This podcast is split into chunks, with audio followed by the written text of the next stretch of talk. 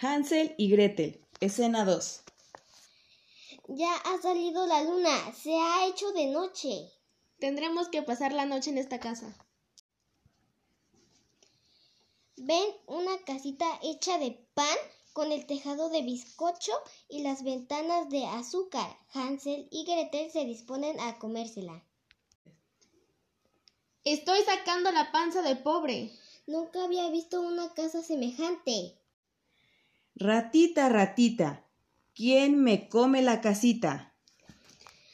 El viento, el viento que pasa rápido.